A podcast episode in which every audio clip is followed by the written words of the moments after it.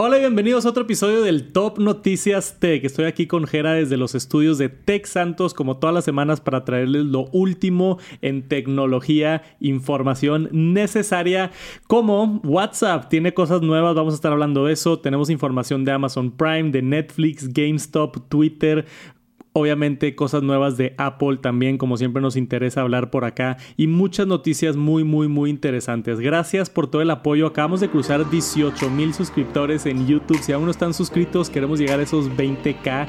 Échenos la mano suscribiéndose al Top Noticias Tech de YouTube. Vamos a arrancar con el TNT número 73.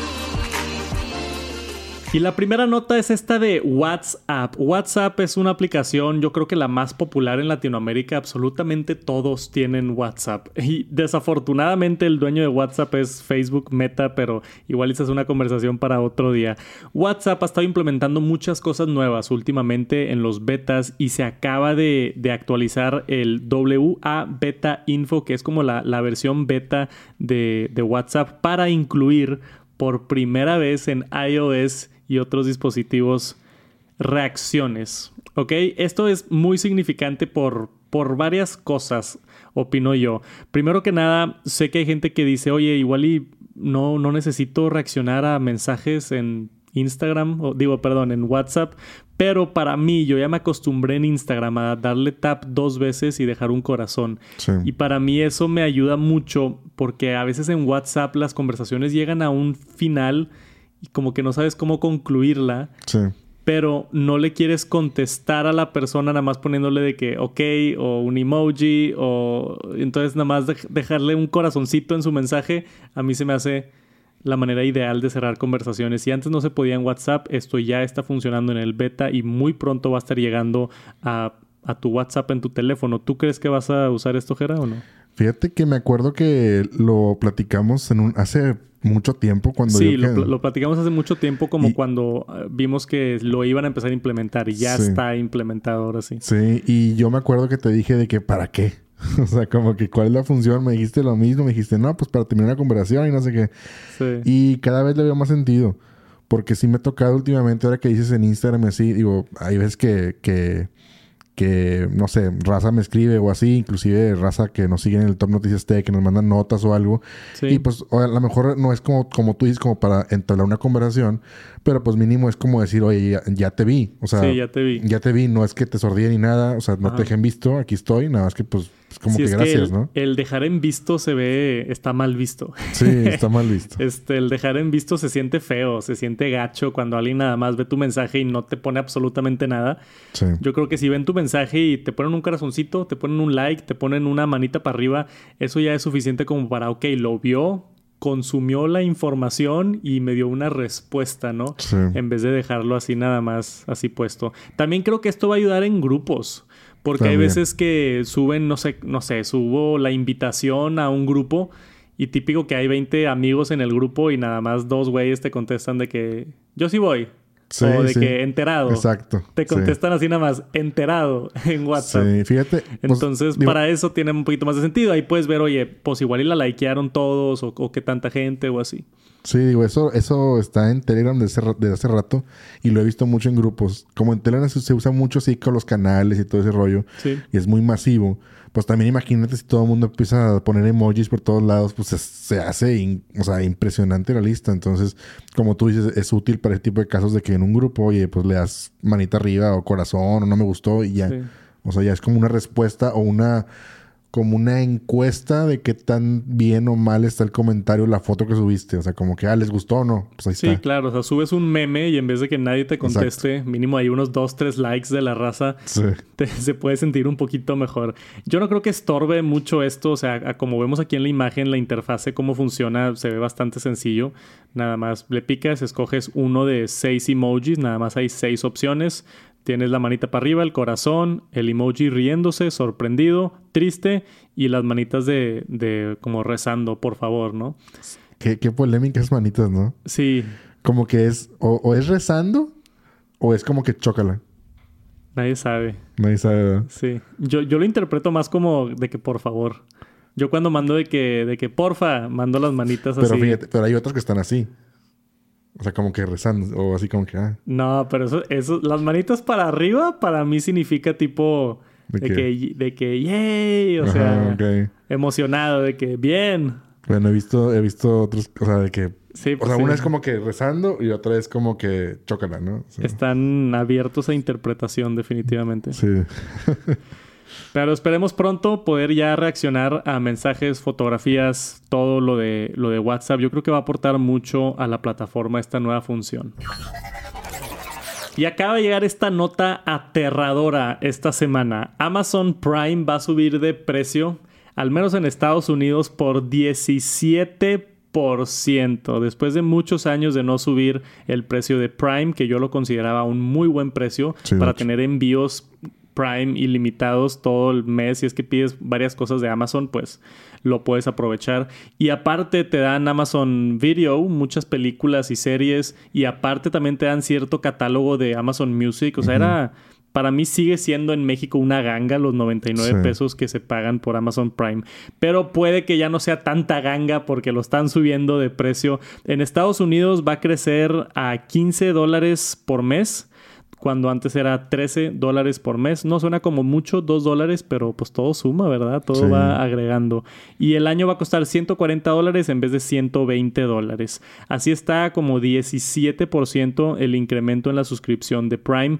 Y inmediatamente... Yo quiero, esto no viene en el, en el, artículo, pero imagínate inmediatamente con los millones de suscriptores que tiene Prime, millones. Sí. Un día al otro le cobras dos dólares más a todos, ¿cuánto dinero gana Jeff Bezos?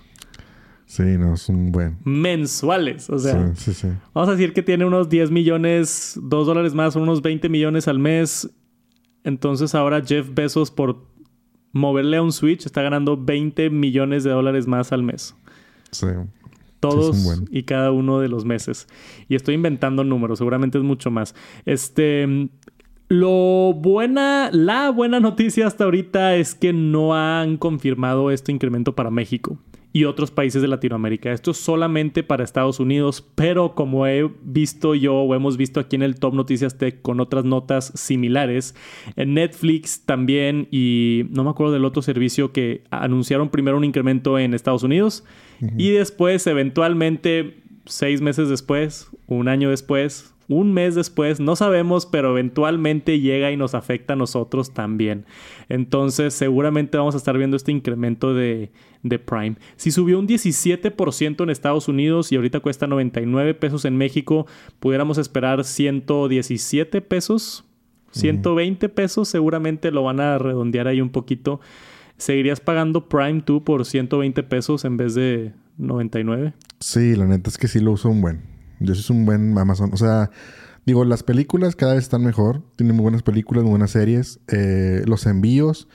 Y de hecho también hay ciertas cosas ahí. Hay raza que también pedimos despensa a veces ahí. O artículos de, de, hogar, de abarrotes. Claro. Entonces también te dan descuento ahí de que, que si pides cinco te dan tanto descuento. Diez tanto descuento. O los recurrentes también. Entonces...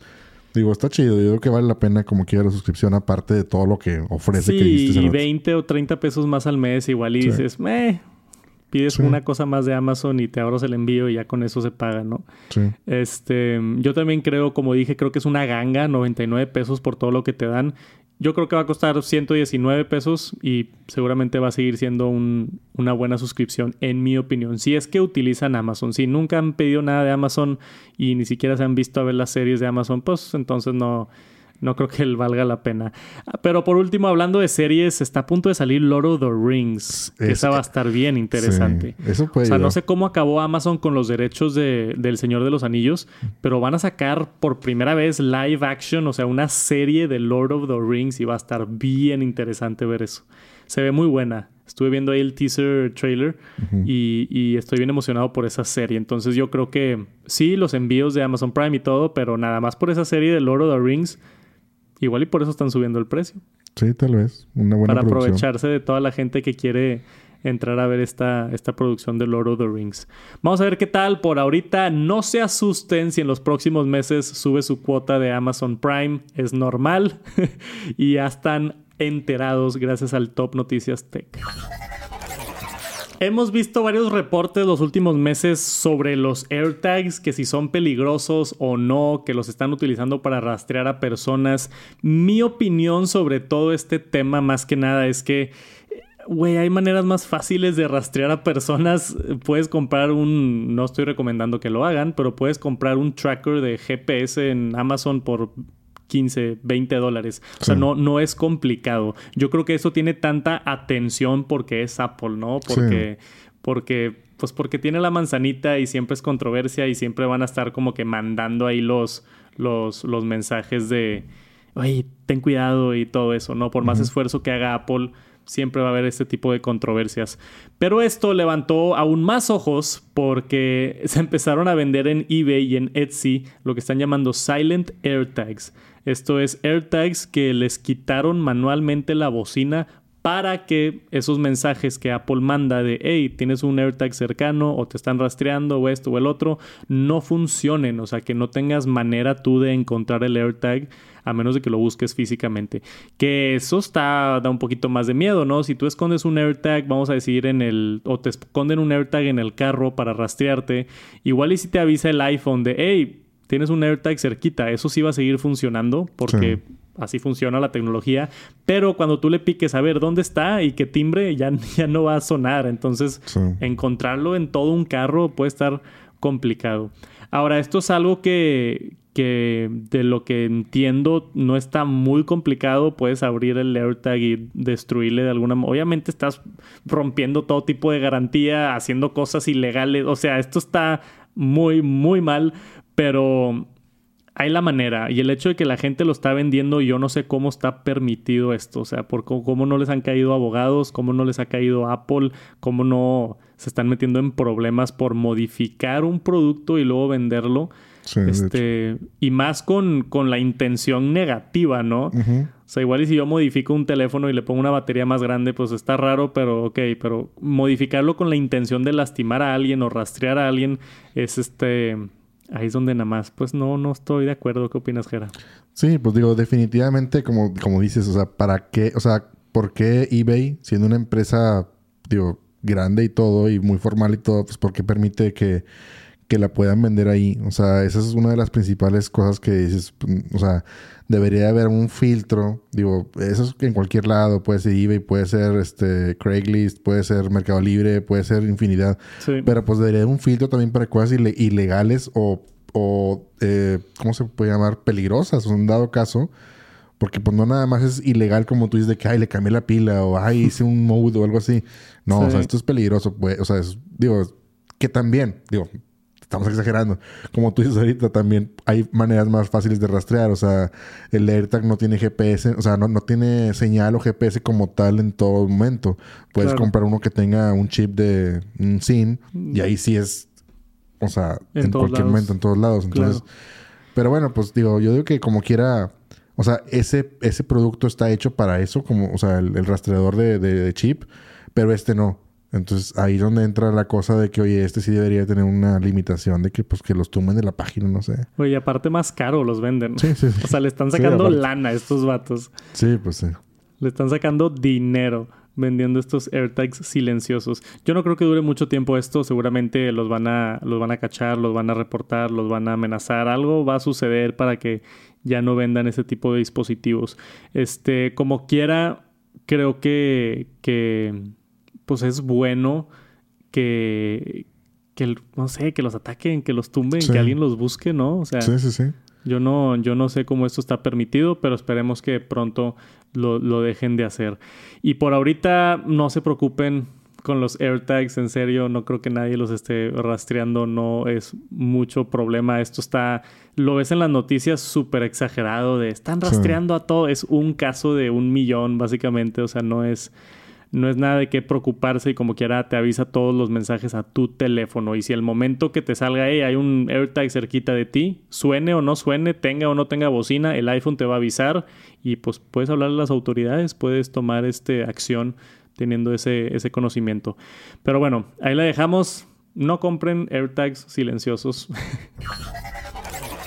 y después esta nota me la topé en Twitter Mark Zuckerberg, ahorita Facebook ha estado empinadísimo. Facebook ha estado teniendo muchos problemas. La empresa conocida como Facebook, que ahora se llama Meta, ha estado en un montón de problemas. Bajó creo que 27% las acciones de Facebook, que es el cambio más grande que ha habido en una empresa que, que se cotiza en bolsa, ¿no? O sea, es, es una locura los problemas en los que está ahorita Facebook.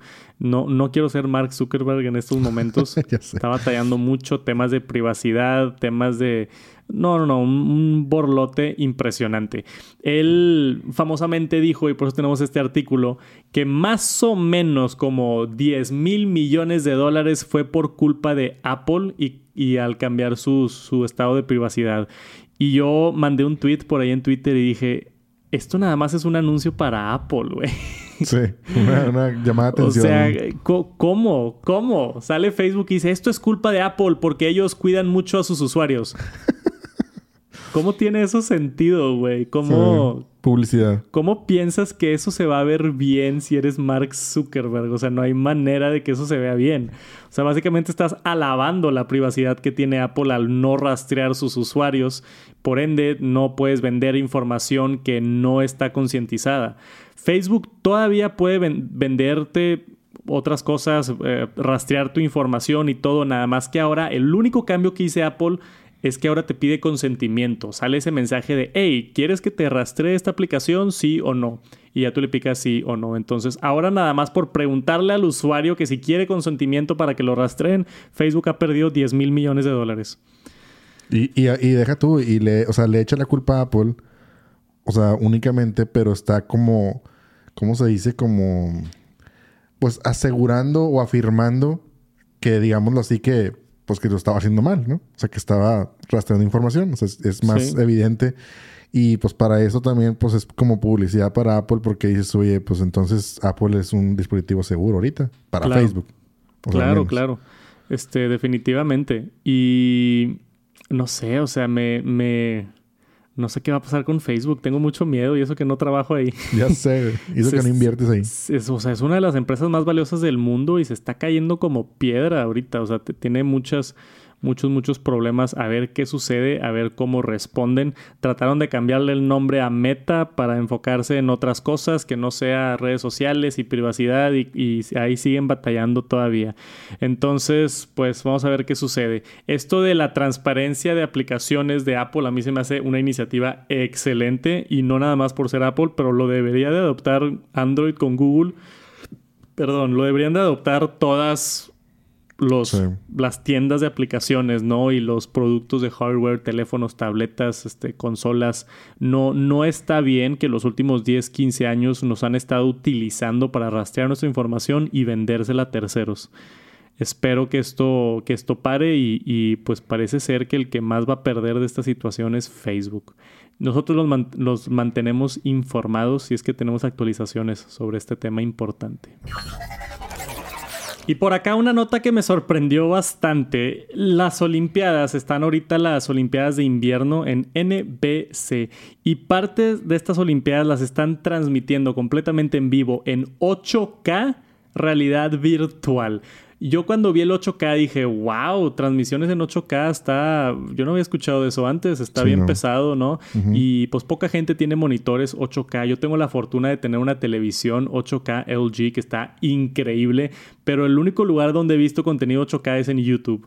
Sí, no, yo tampoco he visto. No, hay, no hay en Netflix, no hay en Amazon Prime, no hay en ningún lugar puedes ver contenido 8K. Pero pues ahora voy a poder disfrutar de las Olimpiadas en 8K y luego aparte de eso en realidad virtual. Si tienes por acá un Oculus Quest o como ahora se llama el Meta Quest, puedes ver las Olimpiadas en realidad virtual con tu casco de realidad virtual. Yo no sé cómo, cómo funciona eso. ¿Tendrán una cámara 360 ahí en el estadio o qué? Pues no sé, fíjate, justamente estaba pensando en la tecnología que, que tendría que tener todo eso y no sé, está, está raro, ¿no? O sea, ¿cómo funcionaría? O sea, acá en el artículo dice que, que seis deportes, incluyendo patinaje, hockey y snowboarding, van a tener una perspectiva de 180 grados. Entonces, no es 360, o sea, no vas a poder voltear como que atrás de ti, pero pues sí todo lo de enfrente, ¿no? Así como que completamente 180 grados hacia enfrente de donde tú estás sentado. No sé si la experiencia es tipo tú estás sentado en el estadio y viendo lo que está sucediendo o si estás como que en la cancha y viendo, no sé, está bien interesante o si tú puedes escoger de dónde estás viendo, ¿no? Porque seguramente pues hay diferentes maneras de hacerlo. Es dependiendo de dónde pongan ellos la cámara. Si ellos ponen la cámara en la cancha o ponen la cámara en las gradas o donde sea, puedes como que darle la experiencia a una persona como si estuviera ahí. Para mí 8K ya es suficiente. No sé si quiera ver las Olimpiadas en, en, realidad virtual o tú qué crees. Pues digo, como tú dices, a lo mejor técnicamente es, o sea, no sé, digo, creo que ya hemos visto en otros, en otras partes, o sea, en otros, eh, pues sí, programación, el hecho de poder cambiar de cámara. Creo que me ha tocado ver así como que puedes tú switchar entonces, digo, obviamente esto va eh, de, la mano de una aplicación, entonces pues no es como que vas a ver tele abierta o tele de cable, o sea, es una aplicación. Entonces supongo que puedes cambiar entre, entre cada stream de cada cámara, te pones tus lentes y como tú dices, vas a ver una, pues una 180 grados, o sea, no vas a ver 360, entonces una cámara como ojo de pez y a lo mejor ellos, pues digamos, la visión de los lentes es un crop. Sí. Pero puedes hacer esto. Entonces, pues digo, está interesante. Digo, no le veo así como que, wow, no, no sé. Pero pues digo, está bien. O sea. Creo que me gustaría probarlo, ¿no? No lo puedo juzgar así sin, sin decir, oye, está bueno, está malo. Necesito ponerme los lentes y ver cómo funciona exactamente como para poder juzgar si vale la pena o no. Pero para mí el, el hecho de que estén utilizando estas tecnologías 8K y realidad virtual ya es un gran paso hacia adelante. 8K, contenido 8K falta mucho tiempo para que sea mainstream. Estos son los inicios. Este, yo creo que apenas estamos estandarizando 4K. Apenas la gente que, está actualizando sus pantallas de hace 10 años están comprando una televisión 4K ahorita. Y, ya se viene encima el 8K. la tecnología siempre avanzando y siempre a la vanguardia. Y tenemos nuevas funciones de Twitter para todos los amantes de la aplicación del pajarito. Esto creo que va a traer mucha controversia. A ver qué opinas tú, Jera. Va a implementar, ya empezó a implementar un downvote Twitter. Básicamente el dislike, ¿no? Famosamente hace un par de meses YouTube quitó dislikes Ahora no nos muestra el número de gente que no le agradó el contenido, pero ahora Twitter lo va a agregar por primera vez. Antes Twitter nada más tenía like o no like. No había manera de decir este no me gustó. Y ahora sí se puede con este nuevo downvote. No es un dislike, no lo llaman de esa manera, lo llaman downvote. Es una flechita para abajo. Entonces creo que está como como, más sutil, ¿no? En vez de ver la manita así hacia abajo, como que ver una flechita hacia abajo, en vez que se llame downvote en vez de dislike, como que, eh, tiene... Está como más suave, ¿no? Sí, pero digo, con tu pregunta que dices que sí, que qué opino, híjole, es que siento yo que puede... Digo, creo que lo vimos una vez con el tema de, YouTube, que dijimos que, o sea, qué pasaba con eso del dislike. Sí. Dices tú, bueno, ok, puedes medir un poquito qué tanto gustó o no gustó el contenido. Pero pues estás hablando de un contenido. Acá, bueno, yo lo veo un poquito más como una opinión o un desahogo personal de escribir algo y decir algo. Entonces el hecho de que te digan dislike. O sea, como que, ah, es que pienso esto, dislike. Y digo, no sé si viene por ahí o no, que si va a ser público el saber cuántos dislikes tienes o downbot. Ahorita de, lo que se sabe, esta primera prueba no es público. O sea, el, el, downvote que tú le das no es público. Es más como para tú decirle a Twitter, no me gusta este tipo de publicación, ya no me muestres esto o, o así. Pero pues existe la metadata. Yo no sé si eventualmente le van a avisar al, a los creadores del tweet de, hey, este recibió muchos downvotes. Seguramente es un contenido que no le agradó a personas o, o, algo de este estilo, ¿no? Entonces, no sabemos. Por ahorita no va a ser público. Lo está agregando Twitter, así como lo tiene YouTube, que no es público, pero te da la opción de, de ir como configurando tus gustos en la aplicación. En vez de decir, ¿sabes qué? Ese tweet no me gustó y nada más saltártelo tomar, hacer el esfuerzo de picarle downvote, picarle dislike y, y, hacerlo de esta manera como para que se entere Twitter.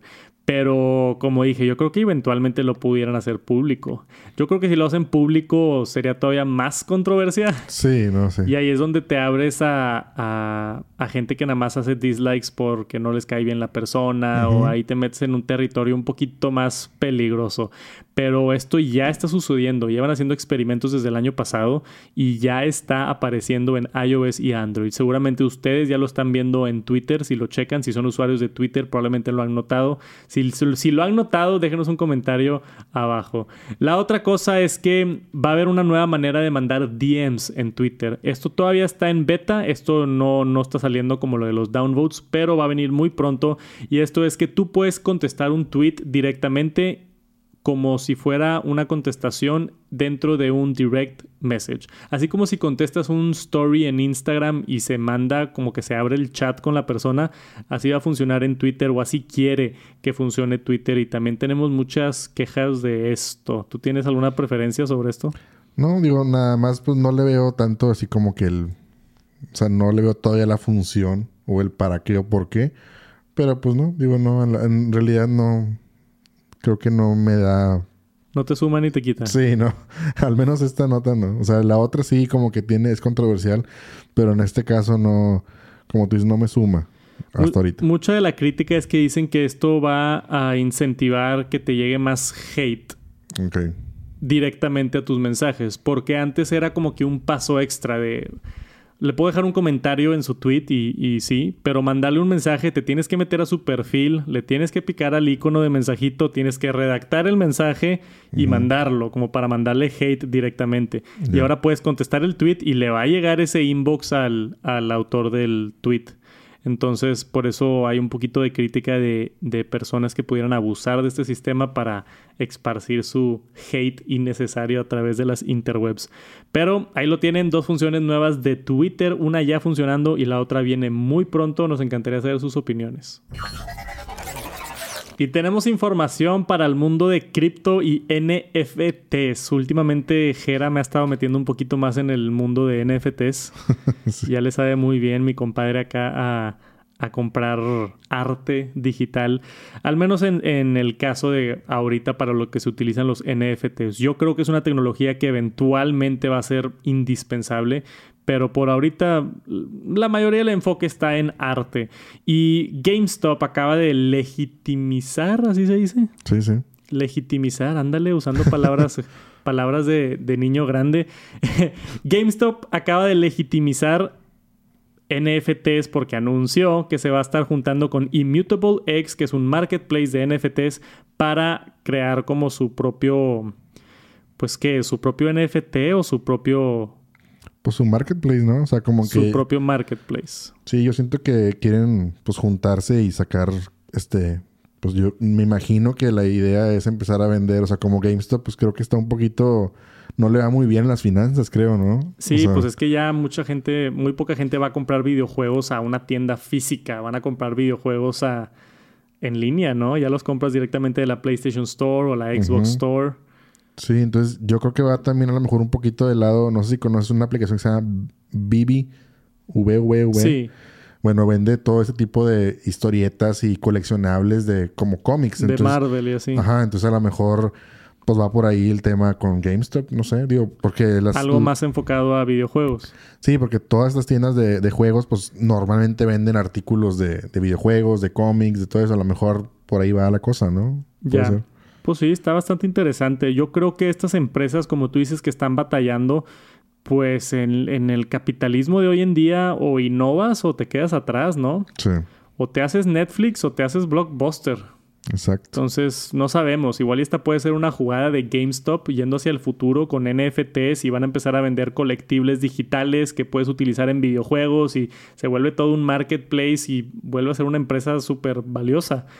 O puede que no funcione y, acaben quebrando como quiera, pero yo diría que al menos están intentando y eso es bueno, ¿no? El, hecho de que estés haciendo cosas nuevas, no, no por el hecho de que fracase o funcione, sino el hecho de que al menos estás tratando, que no te estás quedando parado haciendo nada, yo creo que es este, algo interesante y, bien por GameStop por hacerlo.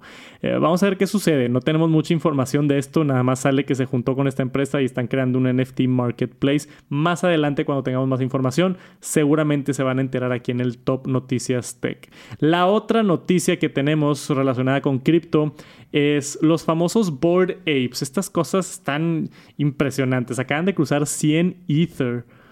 O sea, ya valen millones. Sí, sí, sí. Millones. Todos los que tienen un chango ahorita son millonarios. Sí, pues creo que está como en 3 mil dólares el Ether. Más o menos, ¿no? Sí. Híjole. Entonces, 100 Ether, que son 300 mil dólares, son 6 millones de pesos mexicanos. Uf un chango, una foto digital ahorita en la internet vale 6 millones de pesos. Vivimos en un mundo muy diferente. un metaverso. en el metaverso ya estamos. Los creadores siempre ha sido un misterio, ¿verdad? Sí, hasta como, que nadie sabía quién eran los creadores de los changos, que yo siempre decía, oye, Deja tú los que tienen un chango que vale 6 millones de pesos. Los que crearon estos changos se están llevando una comisión de cada transacción de chango. Entonces, esos son los que se están llevando los millones y millones y millones. Y aparentemente se acaba de, de revelar Greg Solano y Wiley Aronow, dos hombres de Florida, son los que hicieron el proyecto. Este es el primero que tenemos por acá, Gordon, y después tenemos a Garga, que está por acá, ya se dice que los doxearon. Dox es cuando ponen tu información en el internet mm, de cómo te llamas, dónde vives, quién eres y revelaron su identificación secreta, básicamente. ¿Se te hace interesante esta nota? Digo, sobre todo, pues ponerle cara, ¿no? De que es un güey normal. Sí, es un güey normal. o sea, digo, tú y yo podemos ser un NFT y ser millonarios como estos güeyes. O sea, Digo, es lo, lo, importante y como tú dices, no nada más es el dinero que, pues que recabas obviamente con la venta de uno o varios o todos los que vendieron, sino también entre todos nosotros si estamos contribuyendo a vender y comprar, todavía se llevan un fee. Digo, entonces, pues es una lana, digo, definitivamente. Está interesante todo esto de los NFTs y cripto. Yo creo que todavía estamos en pañales, aprendiendo muchísimo y vamos a ver qué sucede en este espacio. Siempre es interesante cubrirlo por acá en el TNT. Y una nota rápida de Netflix. Salió este reporte esta semana. Netflix está trabajando en más de 70 películas para el 2022. 70 películas originales de Netflix. Está de locos esto. Nada más para tener algo de contexto, hay 52 semanas en el año. Entonces estás hablando de casi una película y media por semana, ¿no? O dos películas casi por semana. Y estas no son películas de que, ah, salió una película en Netflix de 1990 o salió una película en Netflix de hace, de otro estudio. Estas son películas originales de Netflix. O sea, ¿qué tantos proyectos están haciendo estos chavos como para tener tanto, tanto, tanto contenido, ¿no? Yo creo que por eso subieron los precios, ¿no? ¿Hace cuánto hablamos sobre Netflix subir precios? Creo que fue hace que como unos 15 días, más o menos. Hace, poquito estábamos hablando de que Netflix subió sus precios y pues sí, ya vemos por qué. Están trabajando en muchísimas películas, invirtieron mucho dinero para, para hacer muchas cosas. Va a salir Knives Out 2. Yo me acuerdo que vi la 1 y estaba muy buena. Este, va a haber una segunda eh, temporada de Enola Holmes tenemos también por acá, pues no sé, demasiados, demasiados. The Mothership, Spaceman, una película de Adam Sandler. Y aparte, o sea, todos son artistas muy conocidos, todos son directores muy famosos. Tenemos por acá Joe y Anthony Russo, lo que, los que hicieron Avengers Infinity War y Avengers Endgame, están haciendo una película para Netflix. O sea, ya nada más para eso es el calibre de películas que está haciendo Netflix. Es bien interesante. Guillermo del Toro está haciendo también una por allá. Digo, lo, lo, importante es que, digo, todos tenemos Netflix o algunos tenemos Netflix, entonces vemos y digo, una también, Netflix se puede dar el lujo porque también, imagínate que, pues, ¿qué te gusta? ¿Qué estudio, televisora, canal o como le quieras llamar en, la en el mundo?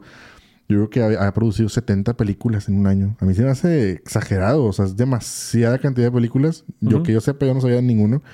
Y, Pero obviamente porque ellos, ellos no tienen un estudio como tal. O sea, ellos subcontratan y pues nada más les vendes el proyecto y listo, ¿no? Sí. Digo, esperemos que también parte de esos proyectos, como ahorita mencionaste, que suenan muy interesantes, pues que sea la gran mayoría que sean buenas producciones. porque también de repente, digo, en, en nuestro caso, Latinoamérica, de repente vemos producciones de que, no sé, de Japón y Vietnam y Rusia y así. Y pues a lo mejor no es del todo agrado de todo el mundo. Las... Claro. Sí, o sea, que dices tú, eh, sea, no está buena la serie, no está buena la película. Bueno, en mi, caso. Llegaron 70 películas y 40 no me interesan. Exacto. Entonces, como que dices, bueno, pues digo, espero que sí sean decentes, ¿no? sí, vamos a, ver, vamos a ver qué tal. O sea, Netflix siempre ha tenido muchos éxitos en series y películas Y, creo que tienen ya el dinero para poder invertir en gente importante como los Russo o como Guillermo del Toro o como actores como estos famosísimos, pero pues ya. No sé cómo acabar la nota, ahí la acabamos. Ahí se queda. Ahí la quedamos. Me voy a ver Netflix.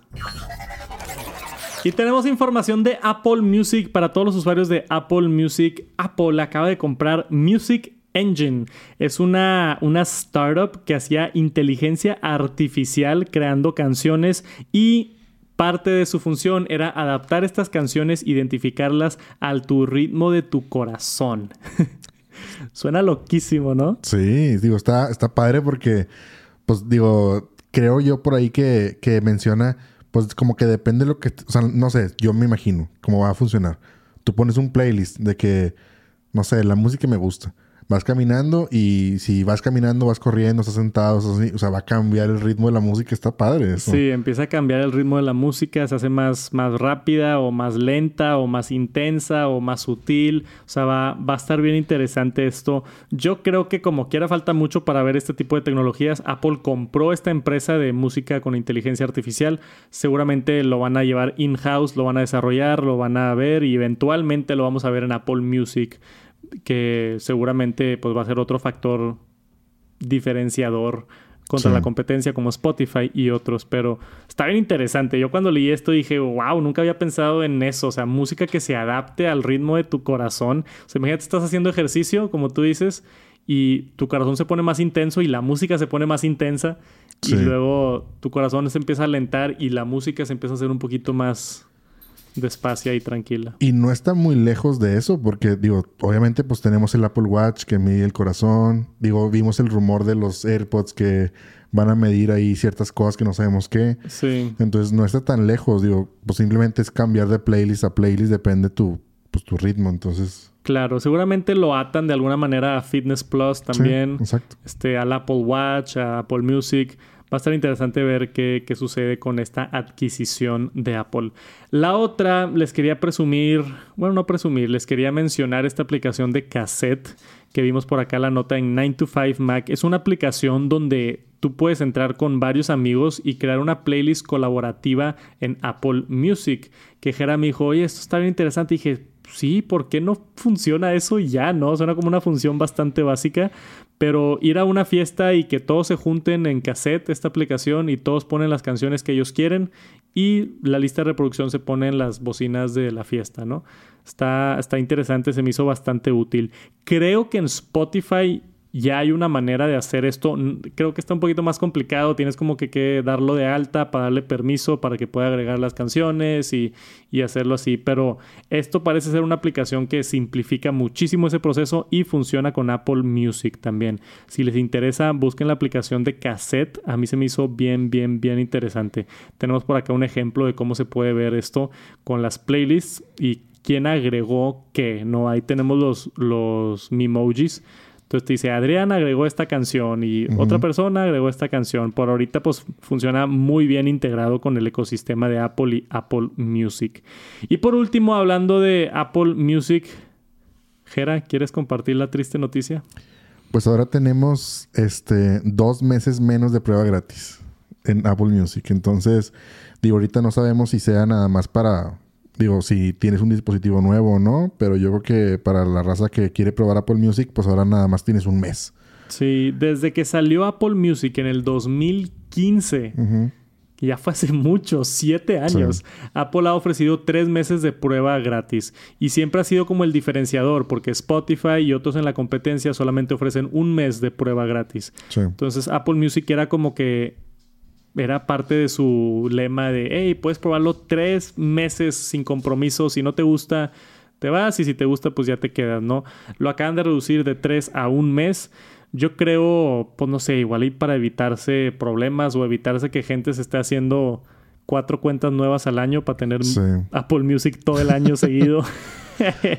no sé, o sea, igual se están protegiendo por otros lados, pero ahora en vez de tres meses solamente se puede hacer la prueba un mes, que como quiera yo creo que es suficiente, güey. O sea, si quieres probar el servicio, a ver si te gusta y todo, claro que es mejor tener más meses, pero para mí cosas como música, cosas como un VPN o Clean My Mac, por ejemplo, que yo utilizo mucho, son servicios que vas a pagar prácticamente el resto de tu vida. O sea, nunca vas a dejar de escuchar música, nunca vas a dejar de, de no sé, ocupar almacenamiento o algo así, ¿no? Entonces, pues un mes o tres meses, a diferencia de probablemente los siguientes 50 meses, no está tan drástico el... Sí, no, no, digo, no está muy drástico, pero digo, obviamente pues a lo mejor, a diferencia de, por ejemplo, Spotify, que tú este, haces la prueba o no tienes cuenta y puedes escuchar música gratis con comerciales, pues acá no, no puedes hacer nada. O sea, lo probaste un mes y ya. Y ya. Digo, a mí me pasó también cuando me cambié a, Apple Music. Lo probé tres meses, hace un buen, y no lo escuché tanto. Entonces no lo disfruté, no lo probé en realidad. Entonces ya cuando dije, chin, ¿me cambiaré a Apple Music o no? Y dije, chin, es que necesito probarlo. Ya tengo que pagar. Tengo que pagar. Entonces tuve que pagar para probarlo. Entonces digo, bueno, pues digo, así me pasó a mí, ¿verdad? Sí, claro, no, y seguramente es un caso similar entre otras personas. Si no han probado Apple Music, no sé si todavía alcancen los tres meses. Vayan a checar. Vayan a checar, sí. si los ven los tres meses, agárrenlos, porque esto supuestamente ya solamente se puede un mes. Y esas son las actualizaciones con Apple Music. Y eso ha sido todo por esta semana en el Top Noticias Tech. Muchísimas gracias por acompañarnos. Les mandamos un saludote yo y Jera desde los estudios de Tech Santos. Espero sigan teniendo una excelente semana y nos vemos la próxima semana para su información, su dosis semanal de noticias de tecnología. Gracias por acompañarnos. Dejen manitas arriba, reseñas, comentarios en YouTube. Todo nos apoya a crecer el proyecto. Gracias y nos vemos pronto. Peace.